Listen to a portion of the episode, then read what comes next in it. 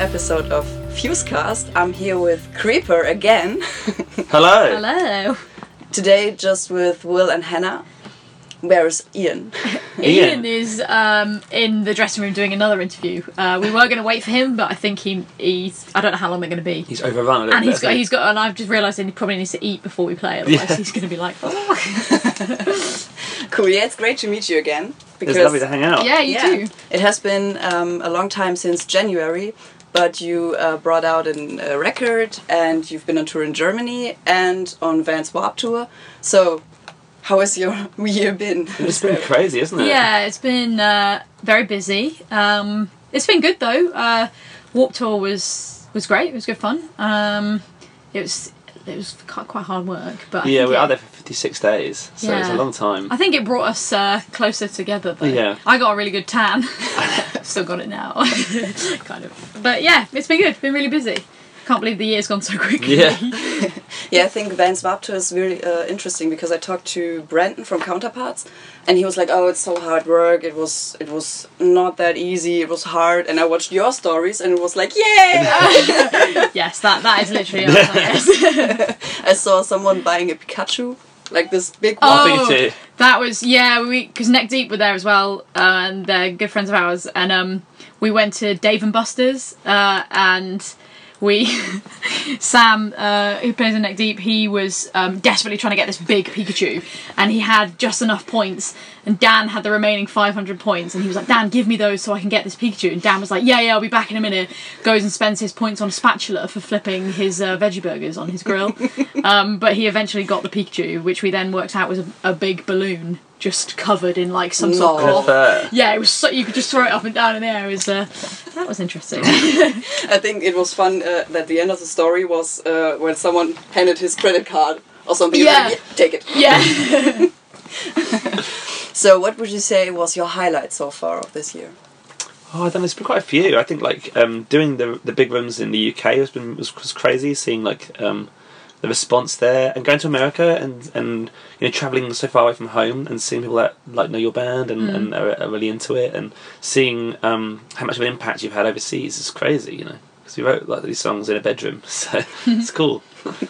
But you've got more to come, so there will be a book at the end of November. Yeah. Um, how did it come to that book? So we were approached by uh, a really cool publisher called 404 Ink And they'd uh, done one book before, which was called Nasty Women, which is about uh, it, was, a feminist book about um, uh, it, was, loads of different quotes. You actually own it, part of that one, yeah, it's a great book. They, I, um, I did a quote for it, and I sat and, and read the whole thing. I've, uh, oh, I was going to bring it with me on this tour. I've got it at home. It's a really, really interesting book. I would definitely recommend it, some especially very for women. yeah, there's some very im- important themes there, and like things that like we are really um, we're really supportive of. We're Mm-hmm. that's, that means a lot to us. And so they got in touch with us and asked us about doing um, a book alongside our narrative for the record. Um, and we were very interested in that because I think it's really important that kids to, to encourage kids to read and to uh, to try and uh, also like creatively trying to do something on a different platform seemed very interesting to us. Um, so yeah, that's kind of how it came about. They got in touch with us back on that UK headline tour, and we've been working on it ever since then. It's very exciting for us. So, how did you even manage to work on a book while being on tour? We've had this month off, so I've been doing a lot of the writing while I've been back. Um, but we've been collaborating a lot. We have a, this amazing um, graphic designer called David Ransom, who works for a com- his, his own company called True Life Designs, who we're very lucky to be friends with. And he's been doing a lot of art for us for a while now. So he's been uh, commenting a lot of the graphics. Um, Heather from 404 Ink has been um, submitting loads of great stuff as well. We've been having these massive creative meetings, so it's been a very collaborative project. You know, it's not just one person writing this thing. cool. Um, so, um, I mean, we didn't talk about um, the story so much in the last interview. Um, could you just say what it's about, the book and James? Yeah. I, I, I pronounced them wrong last time. Scythe. Yes, that's Yeah. right. Yeah. so um, it all came around uh, from when we were doing the EPs. We started doing the, the Callous Heart patches. It was supposed to be like a gender neutral Lost Boys, um, and I realised that we had a lot in common with the Peter Pan story, and uh, so we kind of framed this all around J.M. Barrie's Peter Pan. Like a lot of the characters have um, counterparts in that book, I guess, as well. And so James uh, James Scythe would be um, Captain James Hook. It's all very it kind of mirrors that story a lot. Um, so our in our story, James Scythe is a, a paranormal investigator. He's going to investigate uh, the who are this group that never grow up, and um, the stranger, which is supposed to be the crocodile Tick-Tock, who follows the clock, um, and it's time catching up on you. So it's like uh, it's, that's that's basically the premise of the story. Um, uh, but he goes, he goes missing, and uh, this book it kind of examines where he's gone. So he's gone missing in Southampton because he wants to find out where his wife has gone. That's right? correct. Yes, his wife passes away outside I'm of so informed. yeah, that's great. Um, yeah, so he- he's um, he's been doing that. He's been trying to find out what happened to his wife, and uh, in, in the uh, in the whole uh, era he's doing that, in the whole few months he's doing that, he he vanishes himself as well. So um, yeah, very interesting. You don't have the book here to, to read out some. No, lines, right? unfortunately not. Yeah, we Sad. haven't got a proof through yet. But cool. But um, could you give a hint of what happens? Like, yeah, you you gave one like. Well, I think that like uh, this book will kind of look a lot more at um, the origins of James Scythe, uh, of his kind of upbringing and what may have led him along this path, um, and um, a little bit of uh, luck. We might find out where his uh, a little bit more about his disappearance and where he's ended up. So yeah, that's kind of it's kind of the story, the crux of the story. Um, and do you think that there will be more? Like, could you could you imagine putting that in a movie, or are the music videos you're doing to that enough? Also, so the music videos, um, kind of most of them follow that story anyway. But the um, in terms of like a film, we like that would be something we would be very interested in. But like it would, it would be a huge undertaking. Um, we'd love to. Uh, I think at heart, we'd like to make movies all along in the first place. Um, and that's kind of the reason that the band's like the way it is now. You know, because we were like kind of me and Ian were film students, and um, this the, the band being able to make music videos seemed like a good idea to make a good chance to make uh, films as well. So yeah, I'd love to in the future. That'd be great. Who would be James Scythe? Oh. John Hamm from Mad Men. You know, Oh, I'm, I'm, I'm better with faces. I probably would know. so I think it would, I think it would be John Hamm. I choose John Hamm. Because Well, I think he's very good. Uh, he plays a similar sort of role in Mad Men anyway. Um, you know, like a a guy who's uh, he, he looks good in a suit for one. That's a really important thing. And uh, two, he's like uh, James doesn't say a whole lot in, in our music videos, and James and John Hamm is very good at like. Uh, He's been you know, about, about not saying a lot, but with his body kind of telling a story, and I think that would be really beneficial to what we're doing. okay. and um, oh yeah, uh, will the the book be available just in English, or will it be avail- available in other languages as well? I don't know, you know. That's a good question. I haven't actually. actually, asked Yeah. that yet. It's been written in English, so um, I, I, I, I, I'll have to inquire about that. I'll have to get back to Yeah. you. Yeah, we might be able to release it in like That'd be great in, in yeah, German in or something. That'd be cool. French, Yeah. whatever. Yeah, that would be quite That'd be cool. really actually. good. I don't know yeah. yet. I'll translate it.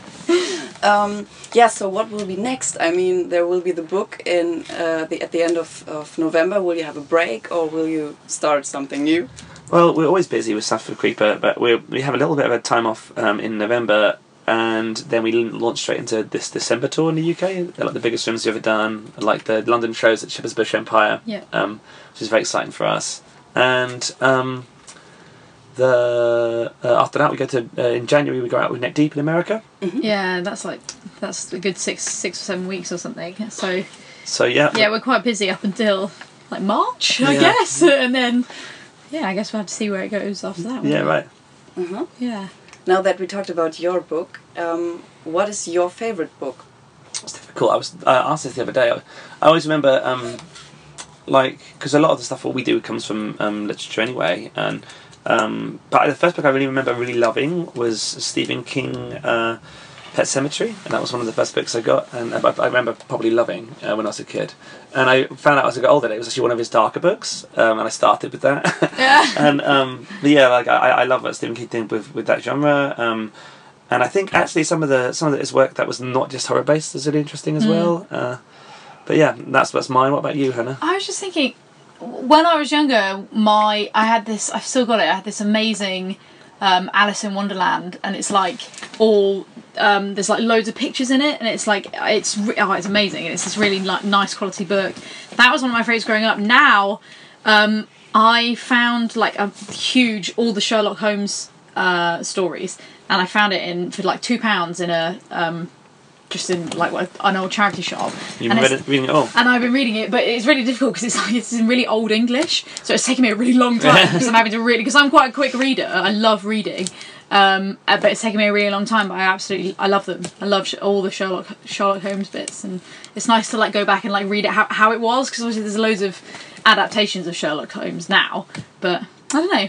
It's difficult. Obviously, like the, all the Harry Potter books, I love Yeah, pieces, but yeah. Um, and are you still um, people that love like having a book in his hand? yes, or- I was just about yeah, to say. I never had a Kindle. I all my family have got Kindles, and I'm the only one that goes on holiday with like with books because I just love how they smell, and I just I don't know I don't like reading from a Kindle. I like There's to something have about like folding the corner over a book as well, and then, Yeah. uh, and you'd be able to find it straight away. And Yeah, there's yeah. something about that. I think that's I, quite I will. I don't think I'd ever get a Kindle or any sort of electronic book. There's just something about books. I mean, I'm still writing in a book, so Yeah. I when. I, if I get a, you know, one day when I have a nice house, I like always pictures having one of those libraries with like the the ladders that like, yeah, I want that slide along. I would love one of those. That'd be amazing. yeah, that's my dream too. cool. Yeah, I think that was already everything I had Oh, to great. ask because I wanted to ask about the book. But if you have something more to say about whatever you want to talk about, we still have time. I mean, I have time. Well, yeah, like I guess um, we're we're really like happy we got to have this trip back to Europe because we don't get to come here that often. We seem to go to America more times than we come Yeah. to mainland Europe at this point, um, which is crazy. But um, it's been really good for us, I think, coming back over because. Um, we've only been over here three times before this, you Yeah. know. Um, so I'm hoping that we get to come over more next year. Uh, it's so local for us, you know. It's not that far away. I, for some reason, was uh, looking at um, earlier today. I was looking on Google Maps at somewhere that I had to go and go to when I get home, and I typed it in, um, forgetting that I hadn't had my address as the starting point. And Germany was obviously where I was, and it was only like eight hours away. To drive back from here back to where I live is only eight hours. I was like, that's actually not that far at all. That's like driving to Scotland from I know. I'm, I'm, I'm in America, but it's so far away from home. yeah. Yeah. Whereas here, it's it's so easy to get to, and We don't have to get on a plane or anything. You know? yeah. And here it's like, oh my god, I have to drive two hours to the next city. And in America, it's like, yeah, let's drive two hours Exactly. to the beach. yeah, I know. Yeah, they're completely different. But no, it's nice. It's nice being back in Germany. Actually, we yeah, we love coming here. In Yeah. particular. it's very good. Uh, like the food's really good for vegan. Um, it's uh, we always have a really good time. We were in Berlin yesterday, and we had a really nice time, a Yeah. nice day. Um, so yeah, like I, I'm hoping that we get to come back here a lot more. more next year. That'd be nice. And it's cool that you're here with All Time Low in such a, great, a big uh, I know. location because uh, Yeah. MTC where you played last time it might it's like Definitely, it's tiny. short and the This room backstage is, massive. It's, it's absolutely huge in there. I didn't expect it to be that big today. And it's Yeah. good because a lot of these people have never seen us before. Like most people, like, uh, these gigs uh, just don't know Creeper, so it's like it's cool to be that band that kind of introduces them to punk rock and stuff as well. Yeah. We take a big, great pride in that. But I saw some people with the back patch. Oh really? That's Yeah, great. in the Oh, that's queue. cool. Oh, that's also cool. Yeah. But I've, I've seen the 1975 here, so Oh, really? that Oh, was wow. huge. I Oh, bet that that was was great. such a good show. Yeah, It was great, but um, all the kids were like, Oh, and God. they were louder than the music. When we hard. came over with Pierce the Veil last year, um, I I think I was walking past the stage without my earplugs in, and the lights went down and everybody started screaming, and it was it was more painful Yeah. than just not having earplugs in on stage. I was like, oh wow, that's very yeah, loud. That yeah. was the same here too. I was there with uh, without earplugs because the music was okay, but the rest was But the rest- so yeah, the- so loud. the like high pitched screaming is like I mean it's great, but it's like oh wow, that's very loud. Yeah. yeah, you could you could smell that they were like uh, they had their first uh, egg hopping. you know what I mean? yeah. All these girls. Yeah, but that was great. So it's it's a big big venue. I mean, it's like one of the biggest here in Cologne. I bet yeah. So it's Yeah. cool for you. Yeah, it's a cool Yeah, room we're as well. You know, it's, it's and I think it's one of the biggest we've done uh, outside of. UK. Yeah, Yeah. we've Yeah, done some big sure. stuff in the UK, but um, This not will out probably here be yet, the so- biggest that we've yeah, done out here. out here in mainland. Yeah, Yeah. exciting. Great. Yeah, no more people have to know you. Yeah, hopefully. Yeah. That's all we're here for. Exactly. But yeah, thanks so much for having us.